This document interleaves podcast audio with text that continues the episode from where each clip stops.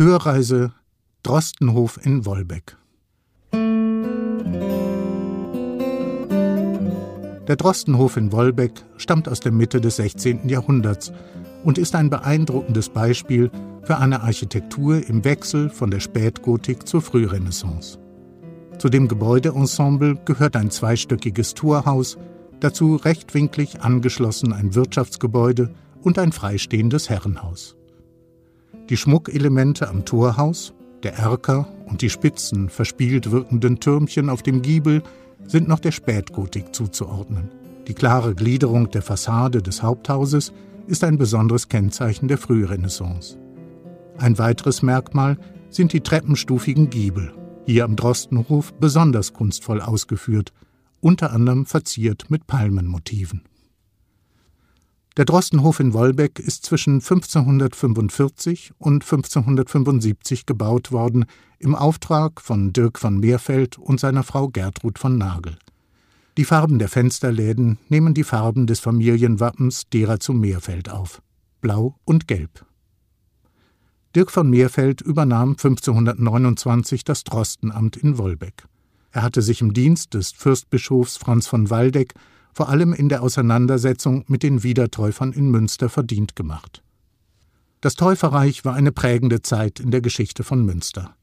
Eine streng reformatorische Bewegung hatte sich unter Führung von Jan van Leyden in Münster versammelt, um ein eigenes Reich der Wiedertäufer zu gründen.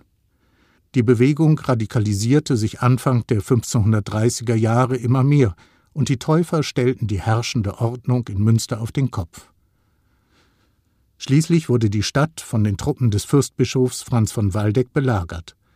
An diese Zeit erinnern noch heute die Käfige an der Lambertikirche in Münster, in denen nach der Rückeroberung der Stadt die Anführer der Wiedertäufer zur Schau gestellt wurden.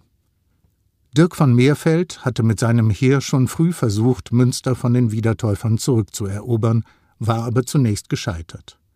Er war es dann aber, der nach dem Sieg der bischöflichen Truppen 1536 den Täuferkönig Jan van Leyden verhaften ließ.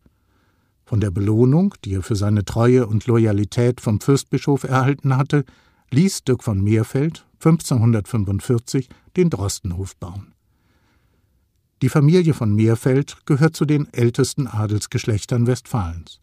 Noch heute ist der Drostenhof in Privatbesitz. Apropos Wiedertäufer. Da gibt es eine Geschichte, die sich in Wolbeck zur Zeit der Täufer ereignet haben soll, in der auch Dirk von Meerfeld eine wichtige Rolle spielt. Man erzählt sich Folgendes. Eine junge Frau, Hille Feiken, war Teil der Täufergemeinde in Münster. Und als sie in einer Predigt von Judith hörte, die einer biblischen Erzählung nach den Holofernes verführte, um ihre Stadt zu retten, beschloss sie das Gleiche für das Täuferreich zu tun. Sie reiste nach Wolbeck wo zu der Zeit der Fürstbischof Franz von Waldeck residierte, mit der Absicht, ihn zu verführen und zu töten. Als die Wachen sie aufhielten, sagte sie, dass sie einen Weg wisse, wie man Münster zurückerobern könne, und sie hätte einen Plan, den sie dem Fürstbischof mitteilen wolle. Außerdem habe sie Geschenke für den Fürstbischof als Zeichen ihres guten Willens Gold und ein leinenes Hemd.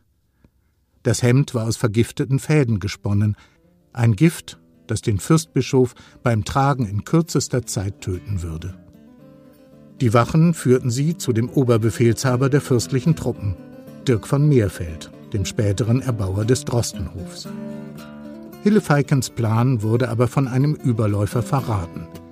Die westfälische Judith, wie sie auch heute noch genannt wird, wurde gefangen genommen und zum Tode verurteilt.